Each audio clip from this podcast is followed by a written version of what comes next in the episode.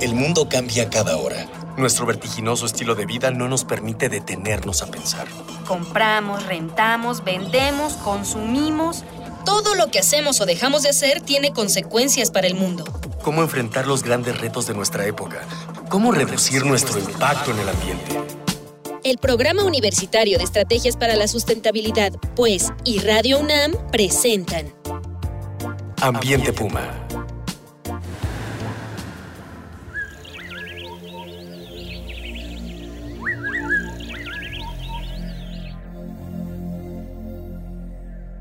Hola, qué gusto saludarlos. Soy Marjorie González y a nombre de Mireya Imas, titular de este espacio y del Programa Universitario de Estrategias para la Sustentabilidad, tengo el gusto de darles la más cordial bienvenida a este su espacio de Ambiente Puma, voces, ideas y acciones sustentables. Y hoy vamos a platicar eh, por ejemplo, de acuerdo con la Organización Meteorológica Mundial, entre 1980 y el 2007 ocurrieron cerca de 7.500 desastres relacionados con fenómenos meteorológicos en todo el planeta, como ciclones, sequías, inundaciones, los cuales ocasionaron 2 millones de decesos y pérdidas billonarias. A pesar de estas cifras, la verdad es que hay una enorme cantidad de pérdidas humanas y materiales que han disminuido gracias en buena medida a las alertas tempranas emitidas por los servicios meteorológicos e hidrológicos nacionales e internacionales. Entonces, sí es importante saber más sobre el clima y sobre el tiempo. Y por eso hoy tenemos el gusto de tener entre nuestros invitados al Club de Meteorología de la Facultad de Ciencias de la UNAM. Para charlar con nosotros el día de hoy es muy grato tener la presencia en cabina de Oscar Jurado de Larios y Luis Berrocal Molina, profesor y estudiante de la licenciatura en Ciencias de la Tierra de la Facultad de Ciencias. Bienvenidos. Muchas gracias. Muchas gracias por la invitación, un gusto estar aquí. Pues antes de empezar la charla con nuestros invitados, vamos a escuchar las voces de las y los estudiantes de la UNAM a quienes les preguntamos, ¿consultas el pronóstico del tiempo antes de salir de casa?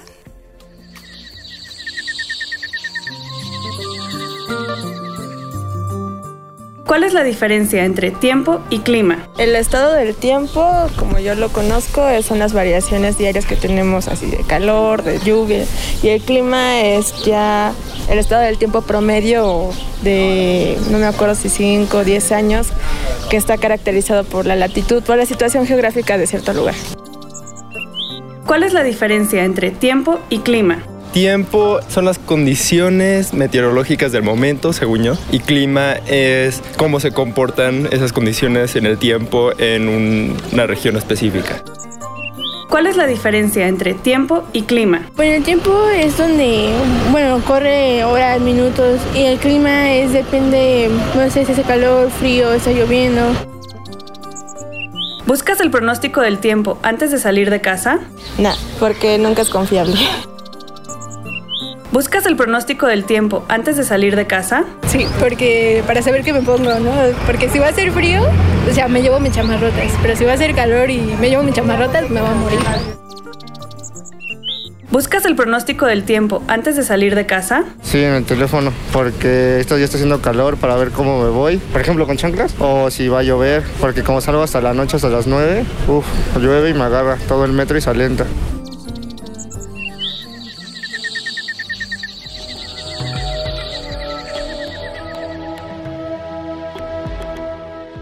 Oscar Luis, ¿qué estudia la meteorología? ¿Qué y cómo se, estudia el clima y el tiempo en nuestro planeta?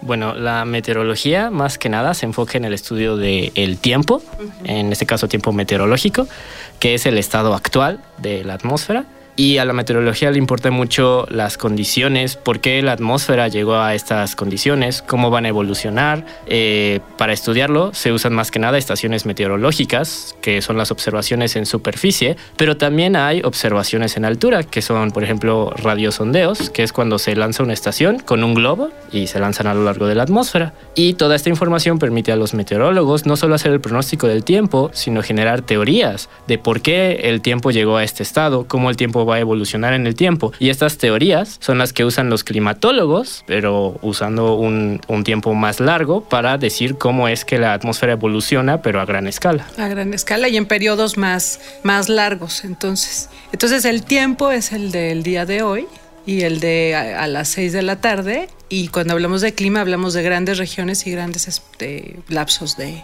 de tiempo. Ok, ¿y por qué es importante que conozcamos toda esta información? ¿Para qué nos sirve tener esta información?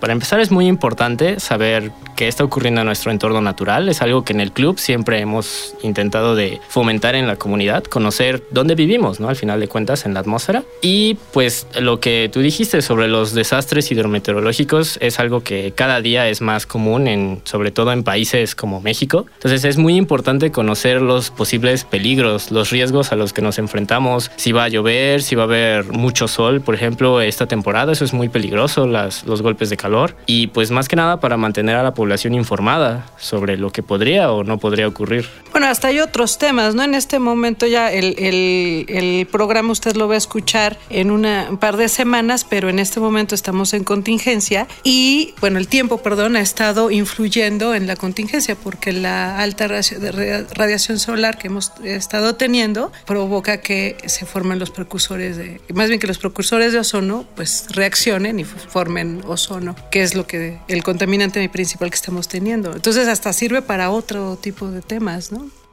Efectivamente, yo creo que el tiempo es algo que afecta a todas las personas en su vida diaria. Siempre todas nuestras actividades van a estar en cierta manera afectadas por el tiempo. ¿Y qué cómo surgió la idea de hacer el Club de Meteorología? Bueno, el, el Club de Meteorología va a cumplir dos años. Lleva año y medio, le, poquito le falta para los dos años. Esta idea surgió, Oscar y otro compañero que es Diego, eh, fueron los dos fundadores del club. Para esto, Diego tuvo la oportunidad de irse a estudiar al extranjero y allá, pues, estuvo más en contacto con esto de lo que son los clubs, porque hay club de, de todo. de desde ajedrez. De ajedrez, de club de lo, hasta que lo que menos pensemos, hay club. Entonces él regresó con esa idea de, ¿por qué no formar un club de meteorología siendo que no hay? Oscar y Diego platicando, pues dijeron, bueno, hay que intentar hacerlo, vamos a hacerlo y... Y si está funcionando. Está ¿Qué, funcionando ¿Qué objetivos se pusieron en el club? ¿Qué objetivos persigue en principio? Bueno, cuando lo fundamos vimos que había un gran déficit de lugares donde gente que le interesaba el tiempo pudiera practicar lo que habíamos aprendido en las clases o discutir con otras personas estos fenómenos. Entonces nuestro objetivo principal fue tener un espacio donde la gente interesada en temas de meteorología pudiera discutir entre ellos, aprender entre todos, invitar investigadores. Y un objetivo secundario que vimos fue el de la divulgación, porque los temas de meteorología y ciencias atmosféricas en México son casi desconocidos. Pero a la gente le interesa interesan mucho, ¿no? Exacto, estamos viendo que de hecho a la gente le interesa mucho, pero no tienen un lugar a donde ir a aprender estos temas. Y justo por eso es, son los principales objetivos del Club de Meteorología de la facultad. ¿Y qué tal, qué respuesta han tenido entre los estudiantes? ¿Se han ido integrando compañeros? Más o menos ahorita cuántos están trabajando con ustedes. Ahorita sí ha habido una respuesta bastante, bastante grande de, la gente, tanto de la comunidad universitaria como de fuera. Eh, mucho mucha gente nos ha escrito de fuera que si, no, que si pertenece a otra institución o si no pertenece a alguna institución puede venir. Y eso es una de las cosas que nosotros pusimos como, como parámetros, que no solo reducirlo a, a, gente universitaria, a estudiantes de la Facultad de Ciencias. Hasta, sí, sí, sí, exacto. Eh, gente que no tenga ese conocimiento básico de atmosférico, pero que esté interesada en, en, el tema, puede venir con todo gusto. Y, y, si hemos hemos, recibido gente de fuera que tiene un poco de conocimiento y estando con nosotros, pues ha, fortalecido ese, ese, conocimiento. Los grupos de trabajo sí han tenido bastante gente. Así que les está están empezando a competir con los clubes de astronomía que son, eh, son muy populares ¿no? en nuestra universidad. ¿Y ustedes qué les parece? ¿Les gustaría integrarse al club de meteorología? Eh, eh, mándenos sus comentarios, sus dudas, sus sugerencias. Hoy tenemos tres ejemplares del libro Cambio Global, que forma parte de la colección Nuestra Huella en el Planeta, editado por la UNAM y Siglo XXI para aquellas personas que nos llamen o nos escriban y nos digan en qué año se estableció la Organización Meteorológica Mundial. Ya saben, son tres ejemplares para quien nos diga en qué año se estableció la Organización Meteorológica Mundial. Nuestras vías de contacto son arroba UNAM Sustentable en Twitter, Sustentabilidad UNAM en Facebook o al teléfono 5622-5212. Escríbanos, llámenos, ya sabe que entre todas y todos, con sus voces, estamos haciendo comunidad. Pues continuamos con nuestros invitados, con Oscar Jurado y Luis Berrocal, quienes eh, participan en el Club de Meteorología de la Facultad de Ciencias Y bueno, ¿qué, apoyos se reciben y eh, qué eh, otros, eh, se involucran otros profesores? ¿Cómo ha ido siendo la relación con la institución para que se consolide la idea del club? Pues el apoyo principal que es de parte de la Facultad de Ciencias. Es un espacio físico, que es el taller de meteorología de la facultad, el cual cuenta con creo que todo el material que necesitamos para el club, desde estaciones meteorológicas hasta un, una plataforma de observación en la azotea, hasta pues el lugar, si queremos invitar a un investigador. Eh, la facultad Ajá. es muy abierta, nos ha permitido siempre estar ahí sin ningún problema. Con todos los gadgets. Exacto. Acaban de celebrar el día de. En marzo, ¿no? Se El celebra 23 el día. marzo. ¿Cuál? El 23 de marzo. El 23 de marzo celebraron el Día Mundial de la Meteorología y este lograron hacer un evento, ¿no? En la facultad. ¿Nos pueden platicar un poco las actividades que tuvieron?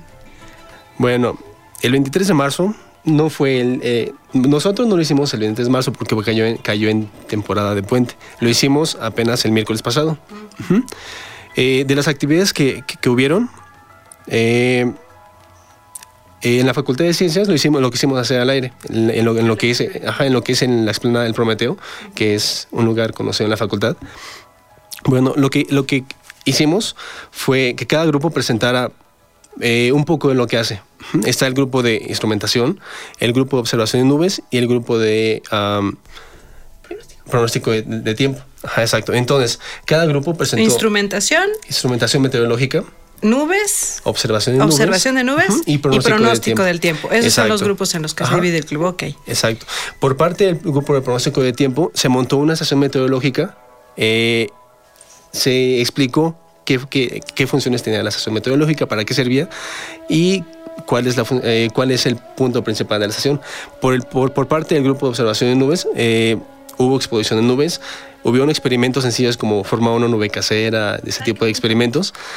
El grupo de, de pronóstico de tiempo montó una, una computadora para de- decir el pronóstico de tiempo actual en el que estábamos en ese día.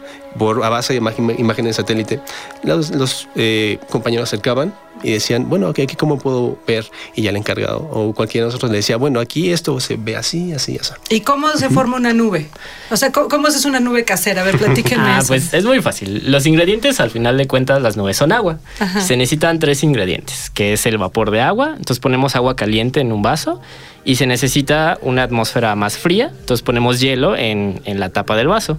Entonces primero ponemos el agua caliente, el hielo y vemos que no se forma nada. Entonces le decimos a la gente, ¿qué pasa? ¿Qué es el ingrediente que falta? Y es algo llamado núcleos de condensación, que son pequeñas partículas, por ejemplo, de polvo, que permiten que el vapor de agua se condense. Entonces, por ejemplo, si prendemos un cerillo y lo echamos al vaso, se crean estos núcleos de condensación y ahora sí que tapamos el vaso con el hielo, se ve perfectamente cómo se forma la nube. Es un experimento muy sencillo que yo creo que puede hacer cualquiera en su casa. ¿Cómo se pueden incorporar otros estudiantes al, al o otras personas interesadas en el tema? ¿Cómo los pueden contactar? Pues bueno, eh, tenemos un correo de es nimbus@ciencias.unam.mx y mediante este correo eh, pueden preguntarnos sobre nuestras actividades o también estamos en redes sociales como Nimbus, Club de Meteorología de la Facultad de Ciencias y ahí constantemente no solo publicamos nuestros horarios, sino el pronóstico de tiempo para Ciudad Universitaria. Tienen ahí información. Exacto.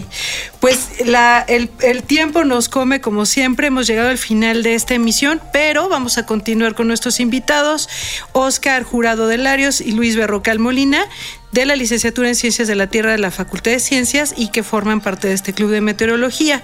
Ha sido un gusto tener, como siempre, en los controles y en la producción a Miguel Alvarado, en la investigación, invitados y sondeos a Dalia Ayala, Cristian Barroso y Juan Antonio Moreno. Esto fue una coproducción de Radio UNAM y el Programa Universitario de Estrategias para la Sustentabilidad con apoyo de la Dirección General de Divulgación de la Ciencia. Los invitamos a que nos escuchen la segunda parte de esta conversación y recuerden, seguimos reuniendo ideas, voces y acciones sustentables aquí en Ambiente Puma. Hasta la próxima. Una pequeña acción. Un cambio de actitud. Nuevos hábitos. Y nuevas formas de entender y relacionarnos con el mundo. Paso a paso. Aportamos un granito de arena. Para construirnos un futuro. El Programa Universitario de Estrategias para la Sustentabilidad, pues, y Radio UNAM presentaron Ambiente Puma.